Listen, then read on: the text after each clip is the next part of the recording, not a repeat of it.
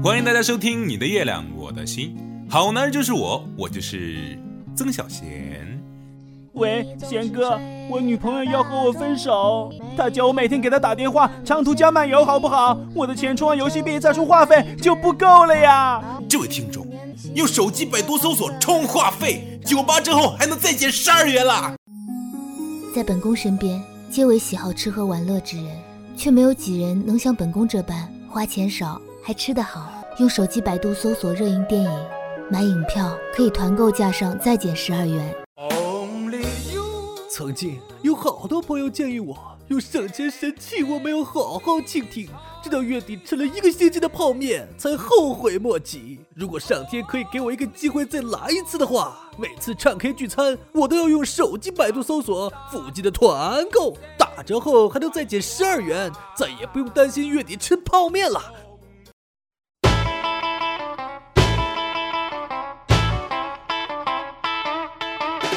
爱微笑，我们自信起跑；爱运动，我们大步向前。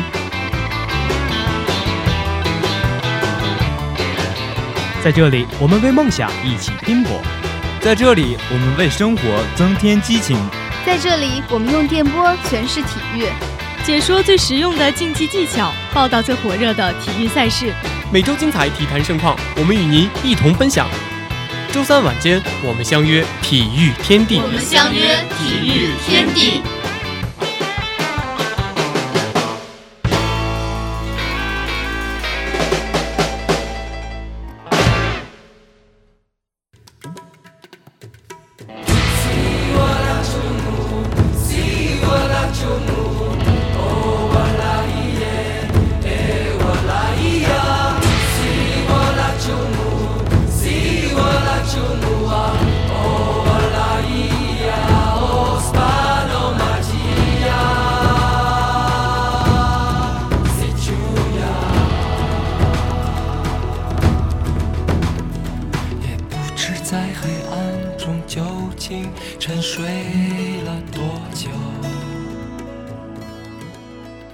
这样一种人，他们曾名满天下，却终为名声所累；他们曾如烟花般绚烂，却也如灰烬般坠落；他们曾被世人津津乐道，却也渐渐归于沉寂；他们生如夏花，最后归于冬雪，只剩那一道韵味悠长的留白，抹平了人们心间。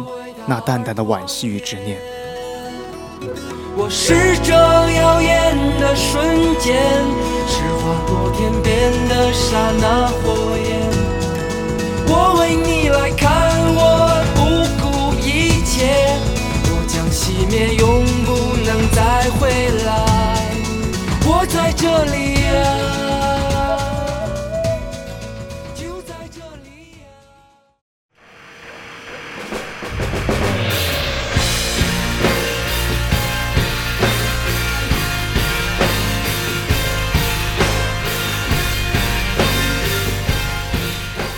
天使魔翼开到荼蘼，华金。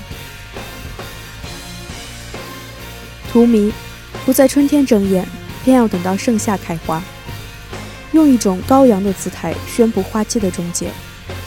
开到荼蘼花事了，正如它，华金。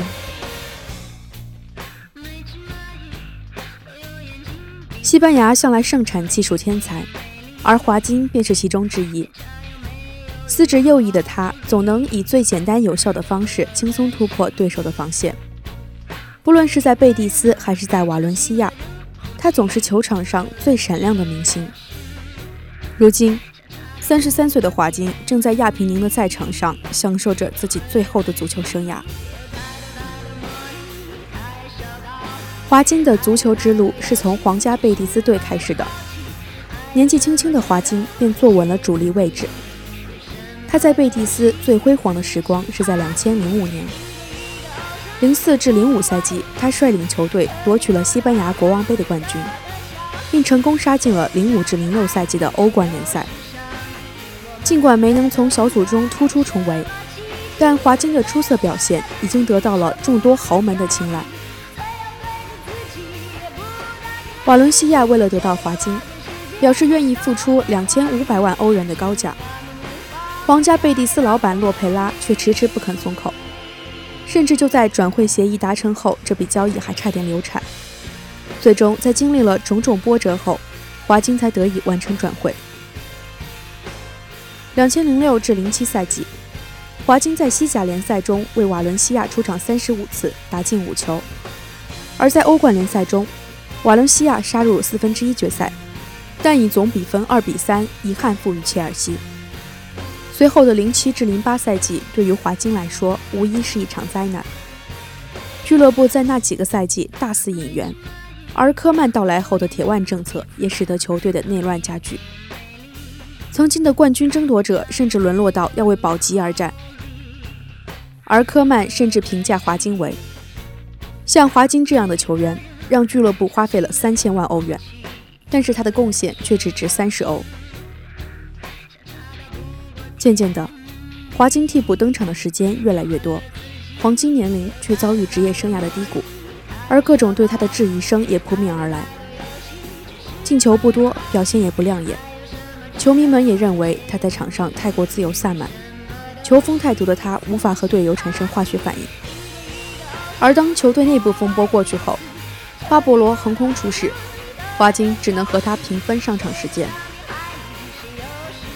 随着比利亚和希尔瓦的离开，华金得到了更多的出场机会。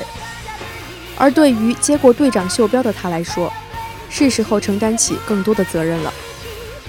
面对各路媒体炒作他要离队的传闻，华金也只是回应道：“我不会离开瓦伦西亚，我要在这里证明自己。”在瓦伦西亚的五个赛季里，华金始终面对着各种各样的纷争，球队内部的混乱。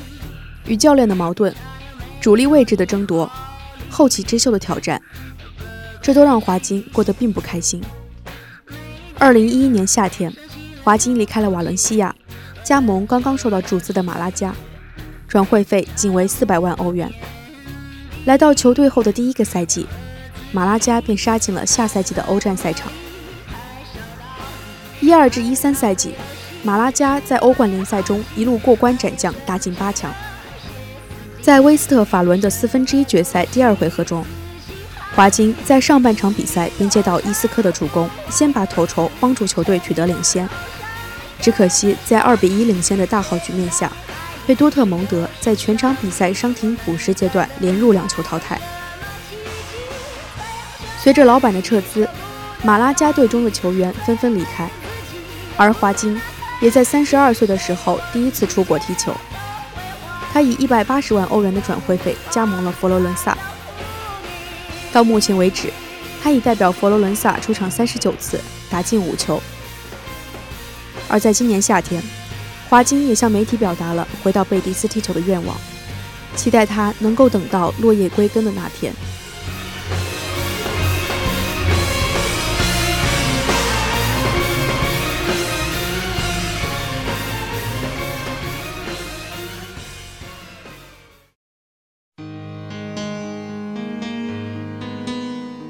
边路精灵，昙花一现，范德梅德。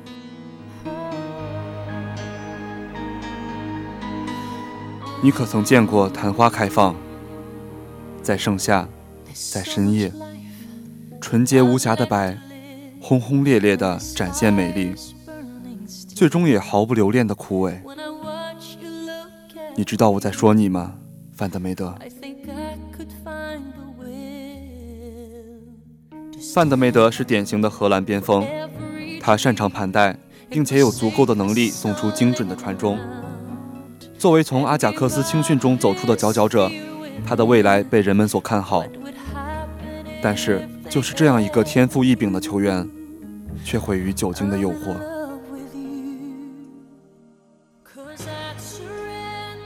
阿贾克斯以其出众的青训系统闻名全球。二十世纪末。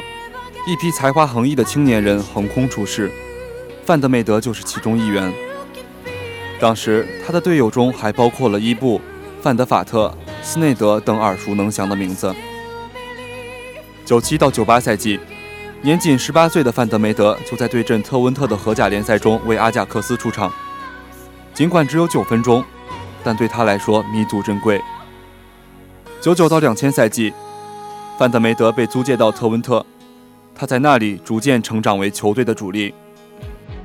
租借期满，回到阿贾克斯的范德梅德顺风顺水，在罗纳德·科曼手下，他成为了球队的绝对主力。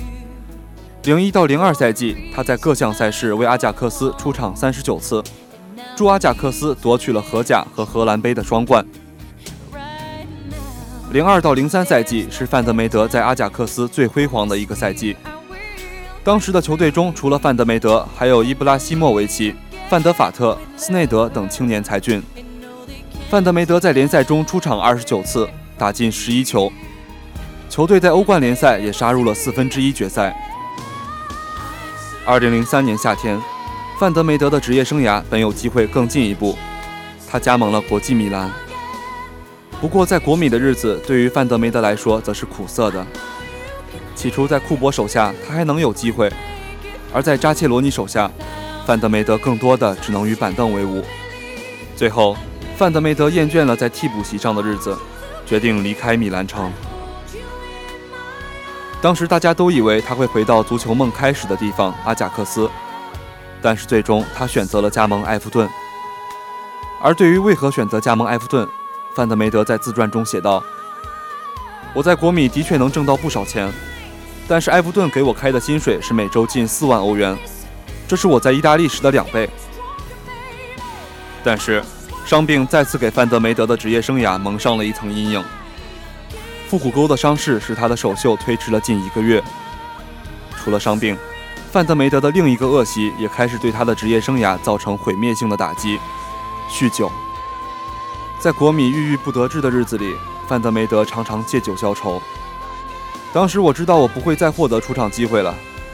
酗酒对我来说是逃避的一种方式，我只能用喝酒来让自己不想足球场上的事。此时的范德梅德出现在球场上的机会越来越少，取而代之的则是各路媒体上关于他的负面新闻：炮轰梅耶斯、缺席训练、伤病缠身、酒精中毒以及混乱的私生活，让范德梅德持续堕落。二零零九年，忍无可忍的埃弗顿俱乐部与他解约，范德梅德效力俱乐部四年，仅仅出场二十二次。此后，范德梅德染上了毒瘾。他甚至一周七天都在吸食可卡因。在被埃弗顿扫地出门的六个月后，范德梅德回到了荷兰，与埃因霍温签订了半年合同。但是他没有获得一次正式比赛的出场机会。此后，他再度恢复了无球可踢的状态。二零一一年，范德梅德宣布退役。随后，他曾短暂复出，在业余球队 WKE 踢了六场球。二零一二年，范德梅德开始参加欧足联的教练课程。如今，他已经开始尝试着重新回归足球了。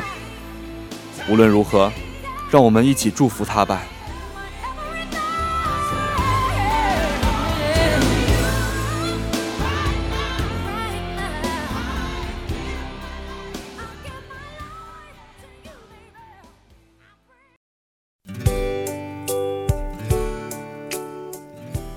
满天星，绚丽的配角，夸雷斯马。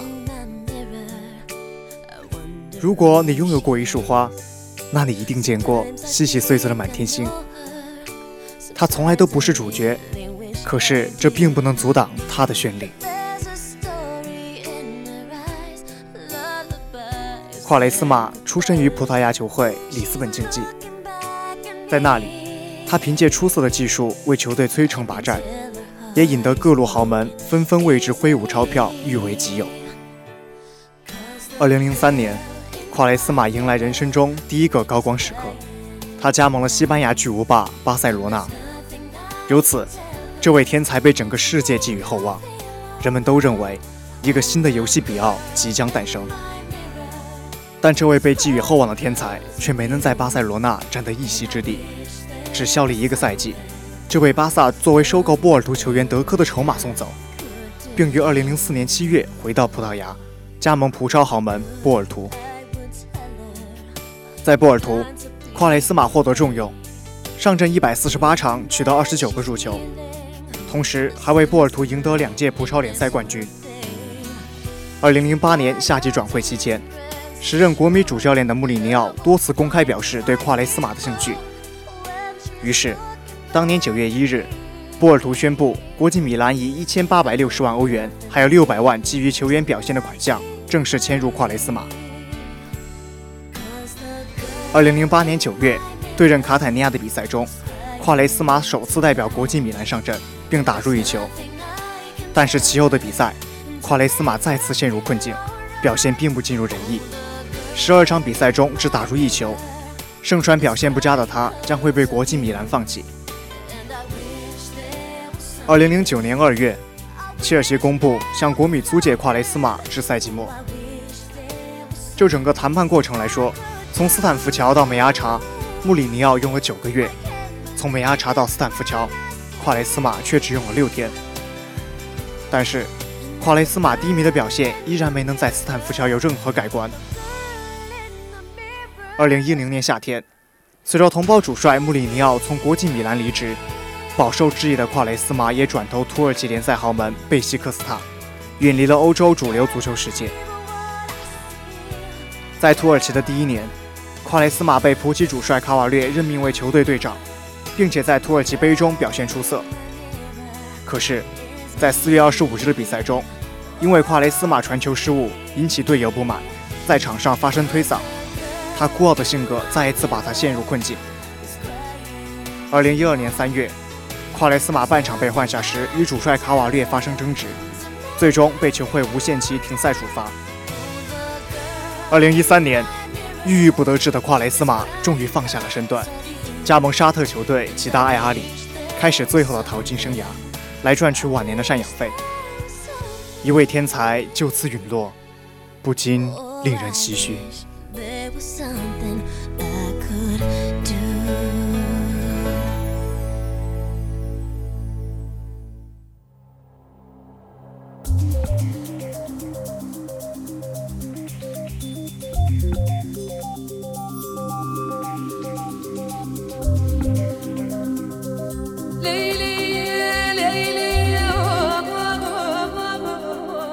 请叫我罂粟，克鲁伊维特。一半天使，一半魔鬼，一半纯真，一半假面，就像罂粟，一边天真无邪的盛开，一边形容枯槁的颓败。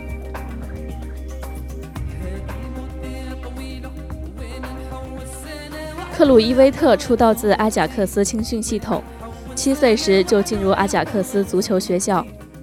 一九九四年八月的荷兰超级杯，克鲁伊维特首次代表阿贾克斯出战就取得了进球。在为阿贾克斯出战的首个赛季，克鲁伊维特总共收获了十八个进球，为阿贾克斯连续两个赛季拿下荷甲冠军立下汗马功劳。同年十一月，年仅十八岁的克鲁伊维特就首次披上了橙色战袍。特别值得夸耀的是。九四到九五赛季，他首次征战欧洲冠军杯，就在决赛中打入了唯一的进球，帮助阿贾克斯一比零力克当时如日中天的 AC 米兰拿下冠军。这一年的他锋芒初露。同年九月，克鲁伊维特因为超速肇事撞车，并使得被他撞击的汽车司机死亡。不久后，他再次因为超速被警察抓住。事业蒸蒸日上的他，第一次因为场外问题受到了责难。他每次出场都会被报以嘘声，杀人犯、凶手的吼声不绝于耳。球场上表现出色的克鲁伊维特，令欧洲一众豪门垂涎欲滴。一九九七年，他被 AC 米兰收入帐下。不过，就在这一年，一名二十岁的荷兰女子向法院提出指控。从那以后，克鲁伊维特除了杀人犯之外，又多了一项强奸犯的帽子，这几乎令他身败名裂。虽然法院以证据不足驳回了该女子的指控，并判他向克鲁伊维特支付两万美元的赔偿金，但该女子不屈不挠，又向法院提起民事诉讼，索取巨额赔偿。法院经过调查之后，直到最近才以没有发现有效证据为由，终结了该女子的指控。至此，这项几乎断送克鲁伊维特一生前程的指控才宣告结束。强奸犯的帽子虽然被摘掉了，但这两起事件给克鲁伊维特造成的影响是显而易见的。虽然他听从里杰卡尔德的忠告，将他加盟 AC 米兰的日期向后推迟了两年，但是他还是无法避免自己在 AC 米兰挨过最黑暗的一个赛季。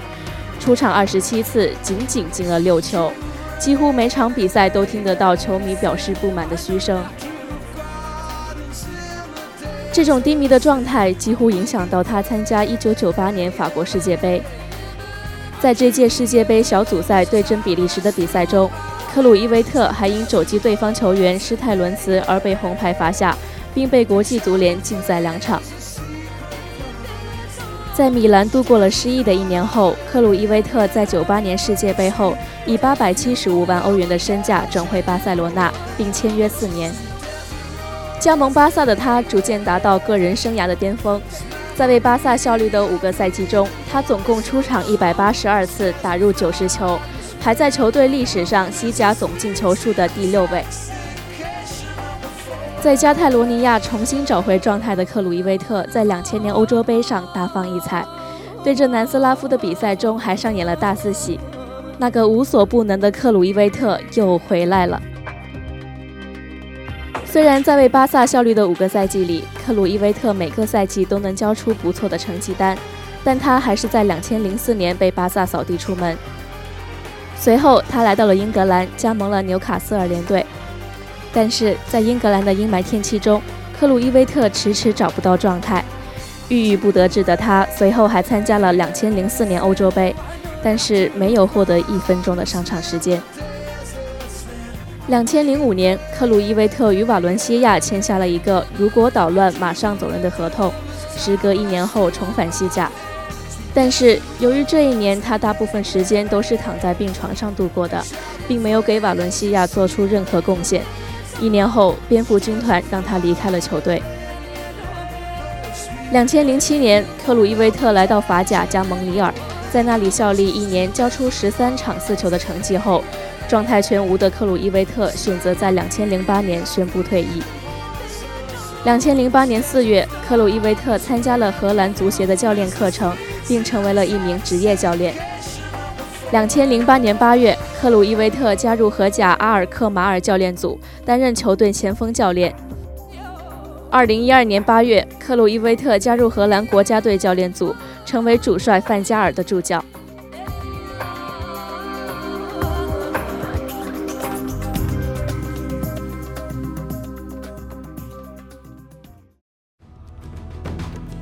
也不知在黑暗中究竟沉睡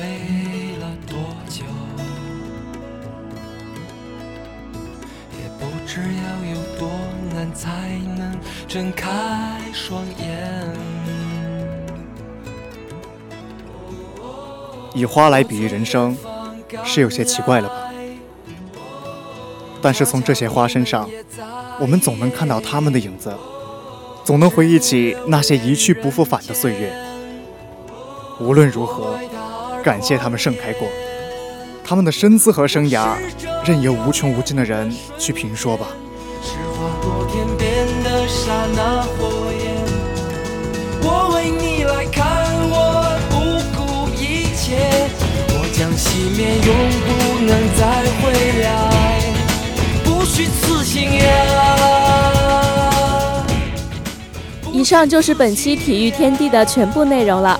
播音：二萌、大锤、阿欢、影仔；采编：王晶、机务、月月、网络糖糖。共同感谢您的收听，我们下周三同一时间不见不散。我是这耀眼的瞬间，只化多天边的刹那火焰。我要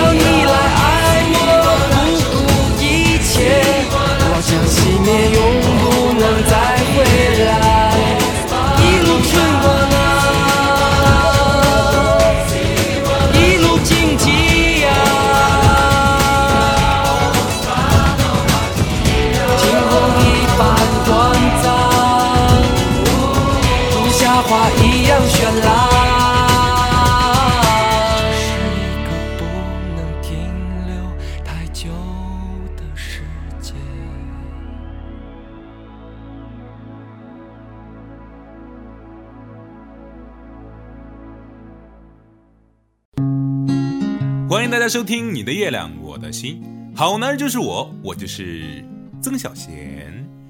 喂，贤哥，我女朋友要和我分手，她叫我每天给她打电话，长途加漫游好不好？我的钱充完游戏币再充话费就不够了呀。这位听众，用手机百度搜索充话费，九八折后还能再减十二元啦。在本宫身边，皆为喜好吃喝玩乐之人，却没有几人能像本宫这般花钱少。还吃得好，用手机百度搜索热映电影，买影票可以团购价上再减十二元。曾经有好多朋友建议我用省钱神器，我没有好好倾听，直到月底吃了一个星期的泡面才后悔莫及。如果上天可以给我一个机会再来一次的话，每次唱 K 聚餐我都要用手机百度搜索附近的团购，打折后还能再减十二元，再也不用担心月底吃泡面了。